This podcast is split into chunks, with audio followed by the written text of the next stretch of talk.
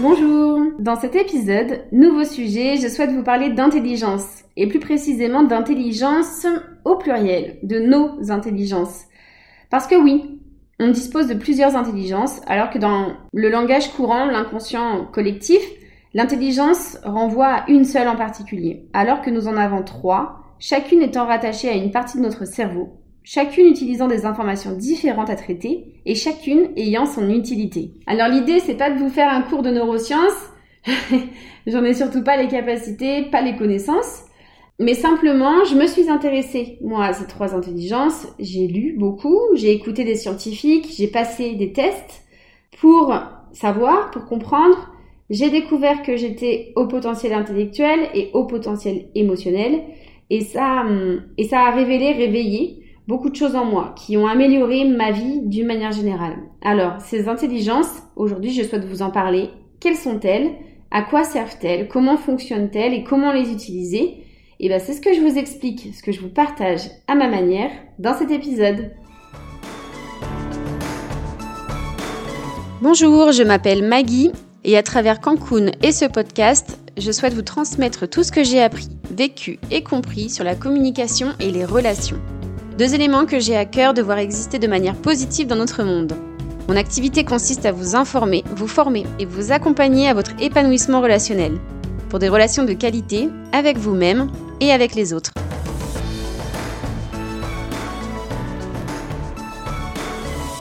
Pour commencer, j'aimerais définir l'intelligence. L'intelligence, c'est la capacité à connaître, apprendre, comprendre et s'adapter à toute chose et à toute situation. C'est aussi la faculté de choisir et traiter une information pour atteindre un objectif. D'une manière générale, donc dans, dans l'inconscient collectif, ce que je vous disais, quand on parle d'intelligence, quand on dit quelqu'un qu'il est intelligent, on parle, enfin, on pense à ses capacités intellectuelles purement cognitives. Voilà, c'est sa capacité à résoudre un problème de maths, euh, voilà, de manière rationnelle, avec logique, c'est des scientifiques, euh, des personnes très objectives. Or, il s'agit d'une seule forme d'intelligence, mais il en existe deux autres. En plus donc de l'intelligence cognitive, on a l'intelligence émotionnelle et l'intelligence intuitive. Ce sont là les trois intelligences dont nous disposons tous. Et chaque intelligence trouve son siège dans l'une des parties de notre cerveau et constitue les trois modes de réflexion, les trois façons de traiter une information telles qu'ils sont présentés donc dans le modèle SIC dont je vous ai déjà parlé donc sur un épisode précédent. Le modèle SIC, c'est les structures et interactions en communication, donc c'est le modèle destiné à comprendre son fonctionnement en soi et avec les autres. Ces trois modes de traitement d'une information, ce sont l'analytique, l'analogique et l'affective, ou autrement nommé par Blaise Pascal, la raison, la fantaisie et le sentiment. Donc je vous les redonne. L'intelligence cognitive, c'est donc la méthode analytique, la raison. L'intelligence intuitive, c'est la méthode analogique, la fantaisie. Et l'intelligence émotionnelle, c'est la méthode affective, ce que Blaise Pascal appelle donc le sentiment. Et les trois parties du cerveau, qui correspondent à chaque intelligence, ce sont le néocortex, le cerveau reptilien et le cerveau limbique. Donc maintenant que je vous les ai présentés, très simplement, j'aimerais rentrer dans le détail donc, de chaque intelligence pour mieux vous les expliquer. Donc je vais, je vais commencer par la plus connue, ou en tout cas celle à laquelle on pense lorsqu'on parle d'intelligence, l'intelligence cognitive. Euh, je vais y rester un petit moment pour vous en parler. Ensuite, je vais vous parler de l'intelligence émotionnelle, mais très rapidement, car je vais faire l'épisode juste après, qui sera dédié complètement à l'intelligence émotionnelle. J'avais beaucoup de choses à vous dire. Et enfin, donc l'intelligence intuitive que je découvre, euh, sur laquelle je connais bien moins de choses, que j'aurai plaisir, j'en suis sûre, à, à repartager avec vous lors d'un prochain épisode. Donc la première, donc celle, je vous disais, la plus connue, l'intelligence cognitive. Et pour cause, quand on parle d'intelligence, on pense tout de suite à celle-ci. Ben, c'est parce que l'indice qui a été établi et qui sert à mesurer les capacités d'une personne à l'exploitation de de cette intelligence s'appelle le QI, donc le quotient intellectuel. Alors qu'il serait plus juste finalement de le nommer quotient d'intelligence cognitive, car il est bien la question en fait d'évaluer cette forme d'intelligence. Je vais y revenir juste après sur ce test de QI. Donc l'intelligence cognitive, c'est quoi? Cette intelligence, c'est celle qu'on utilise avec notre, notre cerveau néocortex pour résoudre, par exemple, des problèmes mathématiques, pour raisonner avec logique, à partir d'informations objective, scientifique.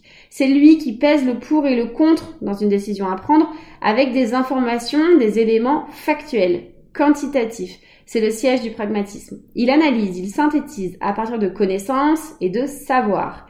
Cette intelligence, elle est vraiment rationnelle. Et elle nous sert énormément au quotidien. Par exemple, pour lire, pour écrire, pour conduire, pour calculer, pour retenir des choses, pour parler, pour réaliser des tâches quotidiennes, donc euh, administratives, techniques, mécaniques. En fait, tout ce qui nécessite d'être compris pour être réalisé. Quand on prend le temps de réfléchir, c'est elle qu'on sollicite. On a besoin de cette intelligence pour comprendre, pour organiser notre pensée. Dans cette intelligence, et les deux autres aussi, on distingue différentes fonctions. Ici, donc dans l'intelligence cognitive, il y a six fonctions principales que voici. Il y a d'abord donc la perception visio-spatiale, donc s'orienter, se repérer dans l'espace, et aussi la perception par rapport aux capacités sensorielles, donc de nos cinq sens. Perception. Deux, c'est l'attention, donc l'alerte, la vigilance, la concentration, la sélection aussi et le maintien de la conscience par rapport à un stimuli qui est intérieur ou extérieur. Ensuite, il y a la mémoire pour retenir, stocker et retrouver. Donc à court terme, long terme, on retient donc des savoirs, des mots, des expériences. Ensuite, quatrième fonction, la motricité. Donc action simple et complexe, par exemple, donc euh, pour tout ce qui est pour agir, pour apprendre, pour améliorer. Le langage, instrument de communication, donc ça nécessite de recevoir, de comprendre, donc à l'écrit, à l'oral, et aussi de se faire comprendre. Et puis enfin, donc sixième, euh, sixième fonction, le raisonnement, donc c'est l'adaptation à des situations, c'est la prise de décision. Donc ça vient servir les fonctions exécutives, juger, planifier, organiser, gérer les priorités, agir ou ne pas agir. C'est vraiment donc tout simplement notre appareil à penser.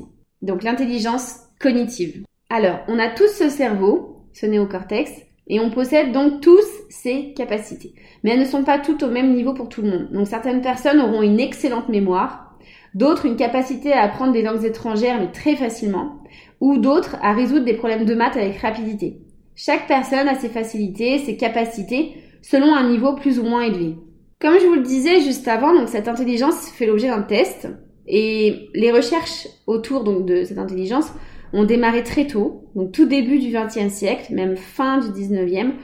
Et la raison de ces recherches à la base, c'était euh, de prouver qu'une partie de cette intelligence était héréditaire, ok, et d'en tirer des conclusions pour améliorer l'espèce humaine.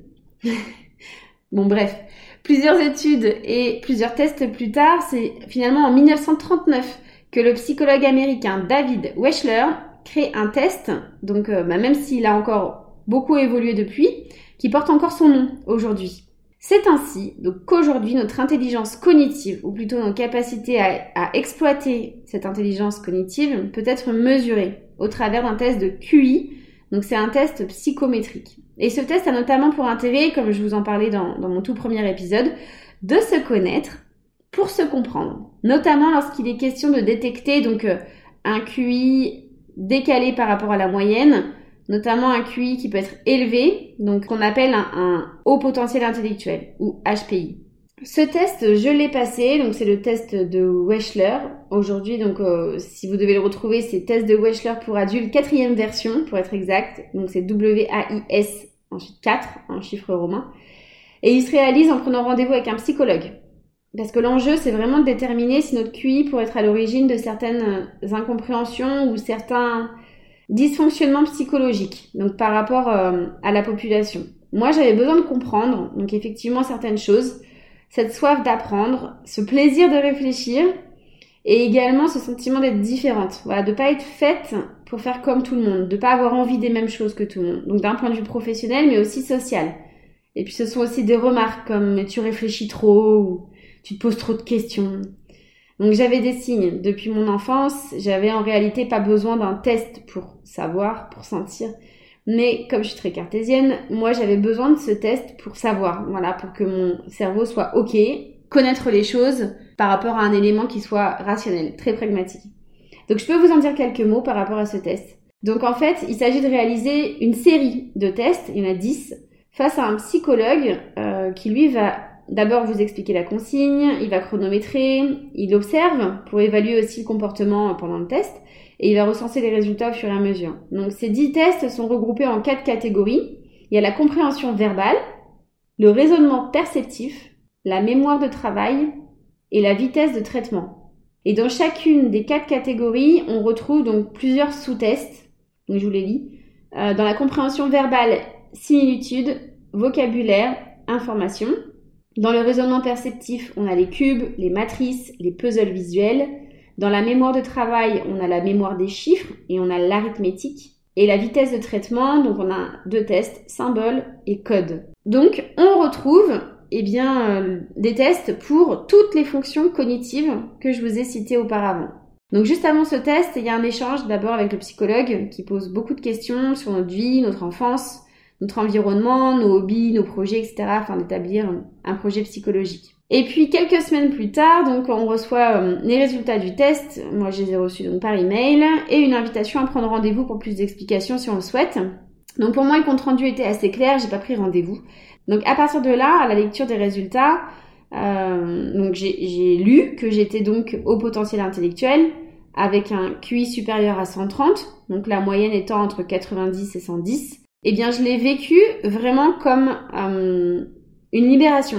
Je, l'ai vraiment très bien vécu et ça m'a permis vraiment de comprendre aussi que c'était finalement tout à fait normal, dans le sens logique, que je recherche sans cesse cette activité cognitive. Donc pour pas dire intellectuelle, hein, mais j'ai un cerveau donc qui tourne à 1000 à l'heure et qui a besoin d'être nourri. Et ce cerveau, bah, quand il est très bien nourri, eh ben, il peut aussi se reposer et me laisser me reposer. Notre cerveau est un outil. Il ne définit pas qui nous sommes, c'est seulement un élément du puzzle que nous sommes. Avoir réalisé ce test, moi, ça m'a permis d'ajouter une étiquette, une pièce de mon puzzle, afin de mieux me connaître, connaître mes outils, mes capacités, afin d'avancer plus sereinement dans ma vie. Donc sans passer par le test de Wechsler, donc qui représente quand même un investissement, hein, je parle d'investissement, pas de dépenses, entre 300 et 400 euros, je me souviens plus exactement, je peux déjà vous donner donc quelques indices qui peuvent vous aiguiller sur le niveau de vos capacités cognitives. Alors d'abord, si vous êtes reconnu dans ce que j'ai dit précédemment, mais aussi euh, donc ouais, le sentiment d'être différent, donc d'aimer des choses que la plupart des gens n'aiment pas, comme les sudoku, les problèmes de maths, résoudre des problèmes en fait, de manière générale. Ne pas avoir envie des mêmes choses, donc dans la vie sociale, professionnelle, même si c'est pas visible aux yeux des gens, hein, mais comme fonder une famille ou être salarié, euh, d'avoir une sécurité. Voilà, c'est un sentiment d'être en décalage par rapport à la société, aux envies de la société. Parfois aussi, ça peut causer de l'isolement de certaines personnes ou le rejet aussi de d'autres. Ensuite, donc, euh, la curiosité, le fait de poser beaucoup de questions, de vouloir tout savoir, tout comprendre, d'aimer apprendre. C'est vraiment une soif, mais insatiable de connaissances. Du coup, le pendant de, de ça, bah, c'est le fait de s'ennuyer vite et souvent. Ensuite, il y a euh, l'impatience. Donc face à la lenteur de réflexion ou d'action de certaines personnes.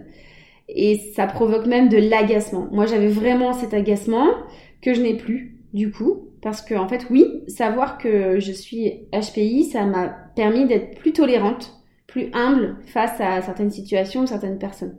C'est la conséquence d'une rapidité du fonctionnement du cerveau en fait. Non, les autres ne sont pas lents, ils sont juste normaux. Donc vraiment, euh, cette impatience, cet agacement, ça fait partie aussi de, des signes. Pas savoir, ou plutôt ne pas, ne pas pouvoir s'empêcher de faire qu'une seule chose à la fois. Voilà, ça c'est la conséquence d'un cerveau en arborescence. Euh, c'est des connexions qui peuvent se faire en parallèle et non à la chaîne. Donc c'est la capacité à être multitâche. Là aussi, clairement, c'est quelque chose que je pourrais faire, mais j'en ai pas envie. J'ai vraiment beaucoup de mal à ne faire qu'une seule chose. Donc euh, je vais euh, par exemple plier du linge en écoutant un podcast, je vais regarder la télé en me faisant une manicure euh, ou en faisant autre chose, en mangeant ou en me tritouillant les cheveux, faire la cuisine en écoutant de la musique bon, c'est vraiment multitâche. Ensuite, le perfectionnisme. Donc ça aussi, le perfectionnisme, en fait, c'est la conséquence d'un cerveau qui fonctionne à 1000 à l'heure, c'est que les connexions se font très vite et qui se renouvelle en fait très très rapidement. Donc c'est-à-dire que notre mieux change tout le temps. Dès qu'on a une idée, on en a une autre et ainsi de suite. Donc en fait, on recherche sans cesse cette perfection, on a le sentiment de toujours trouver mieux à faire en fait. Un niveau d'exigence du coup qui est très élevé. Enfin, donc on a ensuite la mémoire. Donc voilà, la mémoire est parfois sur des choses un peu euh, originales, on va dire, comme retenir les plaques d'immatriculation. Voilà, ou bien euh, des numéros de téléphone très facilement, ou euh, la mémoire aussi de de savoir où, comment se retrouver en fait, se, repérer, être allé une fois quelque part et savoir exactement comment y retourner. Et ensuite donc la grande capacité d'observation, ce qui peut euh, du coup expliquer aussi cette mémoire, et c'est le fait aussi de retenir des détails donc qui sont minimes. Donc voilà quelques caractéristiques des hauts potentiels intellectuels. Il y en a d'autres, mais celles-ci déjà peuvent vous mettre la puce à l'oreille. Voilà. Et si vous voulez en avoir le cœur net, bah, je vous conseille de passer le test. Ça m'a apporté beaucoup, mais beaucoup, beaucoup plus qu'un nombre. Donc voilà pour l'intelligence cognitive. Pour terminer, d'où vient-elle? Eh bien, euh, très simplement, on peut citer dans les raisons de notre disparité, 1. La génétique donc qui explique euh, une grande partie de nos capacités euh, euh, cognitives. 50-60% de notre intelligence cognitive viendrait de nos parents, c'est héréditaire. Ensuite, il y a l'environnement, donc familial, social. Ça vient encourager la stimulation ou bien ça peut venir ralentir des capacités qui sont innées. Et enfin, la stimulation. Donc voilà, l'environnement peut venir stimuler, mais aussi de manière personnelle, on peut stimuler aussi nos capacités cognitives. On distingue donc des facteurs innés et des facteurs acquis. Et ça, ce dernier élément, donc la stimulation, signifie que cette intelligence, et comme les autres, en fait, les deux autres, je vais vous en parler juste après, ça se travaille pour se développer si vous en ressentez euh, le besoin ou tout simplement l'envie. Donc voilà pour cette première intelligence issue du fonctionnement de notre cerveau néocortex, donc l'intelligence cognitive, notre appareil à penser. Passons à la seconde, donc bon, sans ordre de priorité, hein, mais peut-être de popularité, l'intelligence émotionnelle. Donc celle-ci est exercée par notre cerveau limbique. Donc sur le modèle SIC, euh, cette intelligence, elle est située sur l'axe central donc du schéma de traitement des informations, c'est la méthode dite affective. Et sa façon de fonctionner, à cette intelligence, eh ben, ça provient de l'exploitation des émotions. Les siennes, mais aussi celles des autres, comme des informations à traiter et à agir en conséquence. Donc les recherches autour de cette intelligence sont beaucoup plus récentes, puisque ce sont Peter Salovey et Jack Meyer, donc deux psychologues, qui l'ont conceptualisé dans les années 90. Et en 97, ils en ont fait cette définition. Donc l'IE, l'intelligence émotionnelle, c'est la capacité à percevoir l'émotion, à l'intégrer pour faciliter la pensée et à la comprendre et la maîtriser afin de favoriser l'épanouissement personnel. C'est donc la capacité d'un individu à percevoir, diagnostiquer et intégrer l'émotion dans sa pensée au service de son intelligence cognitive. L'intelligence émotionnelle, c'est donc savoir considérer une émotion comme étant une information et son corps comme cette source d'information. Et là encore, il existe différentes capacités émotionnelles qui composent cette intelligence que je vais vous développer donc dans l'épisode juste après. Et je vais aller euh, plus loin donc dans l'épisode suivant en vous parlant donc euh, voilà de ces différentes fonctions mais aussi des différents tests qu'on peut trouver sur l'intelligence émotionnelle. Et ensuite donc notre troisième intelligence, c'est l'intelligence intuitive. Notre intuition, notre sixième sens comme on l'appelle aussi. Cette intelligence trouve son siège dans notre cerveau reptilien. Donc c'est notre plus vieux cerveau, il a plus de 400 millions d'années. C'est le cerveau de nos instincts primitifs, celui qui commande nos réactions instantanées, spontanées, impulsives. Exemple, lorsqu'on retire notre main d'une flamme parce que ça nous brûle, ah, c'est rapide, instinctif. Il est question de notre survie physique et psychologique. Cette intelligence, donc plus fantaisiste pour Blaise Pascal, elle est reliée à notre inconscient, notre subconscient, et elle trouve sa source dans un corps plus subtil, énergétique ou spirituel. C'est cette petite voix qui nous guide lorsqu'on la laisse s'exprimer. En ce qui me concerne, pour moi, donc, ça arrive quand les deux autres intelligences se mettent en mute. Exemple, lorsque je médite. Je me connecte à l'instant présent, libre de toute activité mentale, donc j'appuie vraiment sur le bouton off de mon cerveau c'est le moment que j'utilise pour écouter, ressentir une émotion éventuellement négligée, voilà. Et je fais appel à mon intelligence émotionnelle pour la traiter. Et puis quand je suis sereine, apaisée, et eh ben c'est là que mon intelligence intuitive peut surgir. C'est là que je trouve une super idée de podcast, de phrase, d'activité. Ou plutôt c'est là que les super idées me trouvent. Et je suis à l'écoute, réceptive, et donc disposée à recevoir et à traiter ces messages. Dans l'âme du monde, le livre de Frédéric Renoir, cette intelligence est activée dans la sixième clé de la sagesse, l'art de vivre dans l'ici et maintenant, pour info. Et dans Réfléchissez et devenez riche de Napoléon Hill, il est question d'être relié à une intelligence infinie, responsable de notre imagination créatrice. Les informations nous parviennent donc à l'esprit sous forme d'inspiration. C'est un mot, un nombre, une image qui s'impose à nous, mais sans réfléchir. Pour reprendre les termes du livre, il explique Votre sixième sens vous préviendra à temps des dangers imminents pour que vous puissiez les éviter et des bonnes occasions qui se présenteront pour que vous puissiez les saisir. Cette intelligence, elle dépasse tout raisonnement cognitif. On sait les choses, mais sans savoir comment, ni pourquoi. C'est la première impression qu'on a de quelqu'un quand on le rencontre.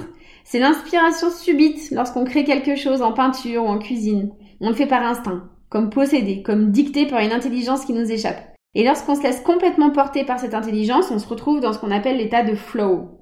C'est un état de concentration extrême, de plénitude, de grâce. Si vous avez vu le dessin animé Soul de Disney Pixar, moi je l'ai vu très récemment, et ben vous reconnaîtrez ce passage où il nous est expliqué cet état de flow entre terre et ciel. Donc c'est notre zone de génie pour certains, ou de déchéance pour d'autres si on laisse cet état nous submerger.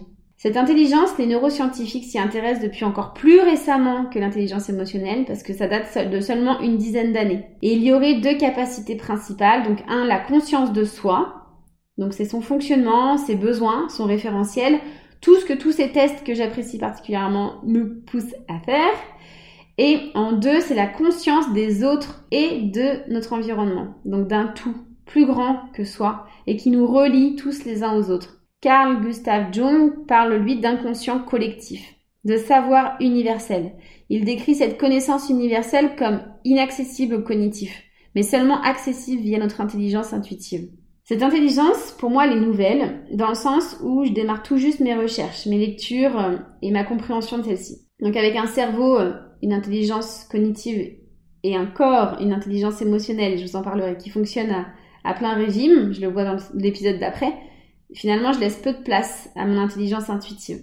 La méditation, c'est un premier chemin, j'en explore d'autres. Par exemple, euh, il est question dans cette intelligence de capacités extrasensorielles. Les énergéticiens, les médiums, les guides, toutes ces personnes reçoivent et exploitent ce genre d'infos et ont donc une intelligence intuitive très développée. Donc à nouveau, il est possible de mesurer nos capacités intuitives avec certains tests sur Internet. Moi, j'en ai testé deux. Le premier, c'est quel intuitif êtes-vous? De Maude Kristen. Je mettrai toutes les références en Et le quotient d'écoute de l'intuition, le QEI. Je trouvais ça marrant. Du coup, il y a le QI, le QE et le QEI. Donc du site QEI.fr de Lydie et Bernard Castells. En revanche, pour avoir son résultat, il faut acheter le livre. Les résultats en fait du test sont dans le livre euh, paru en 2018 qui s'appelle Intuition et si on l'écoutait vraiment. Donc je l'ai pas encore lu, mais je me ferai un plaisir de vous en parler quand ce sera le cas. Voilà ce que j'avais envie de vous partager au sujet de nos trois intelligences. Donc vous possède tous les trois, pas avec les mêmes capacités, certaines notamment cognitives étant innées, mais nous pouvons tous les exploiter, les stimuler, les développer. Ces trois intelligences ont la même fonction et le même objectif, donc c'est nous donner la capacité de prendre des décisions, de prendre de bonnes décisions, à partir d'informations qui nous viennent donc soit de connaissances, de notre corps ou d'ailleurs. Le type d'information déterminera l'intelligence sollicitée. Nous avons besoin des trois. Dans l'épisode suivant, je développe donc l'intelligence émotionnelle et je ferai certainement donc un épisode dédié à l'intelligence intuitive lorsque j'en saurai plus, lorsque j'aurai pratiqué aussi plus sur cette intelligence. J'espère que cet épisode vous a plu. J'accueillerai vos réactions et vos commentaires avec plaisir. Merci de m'avoir écouté.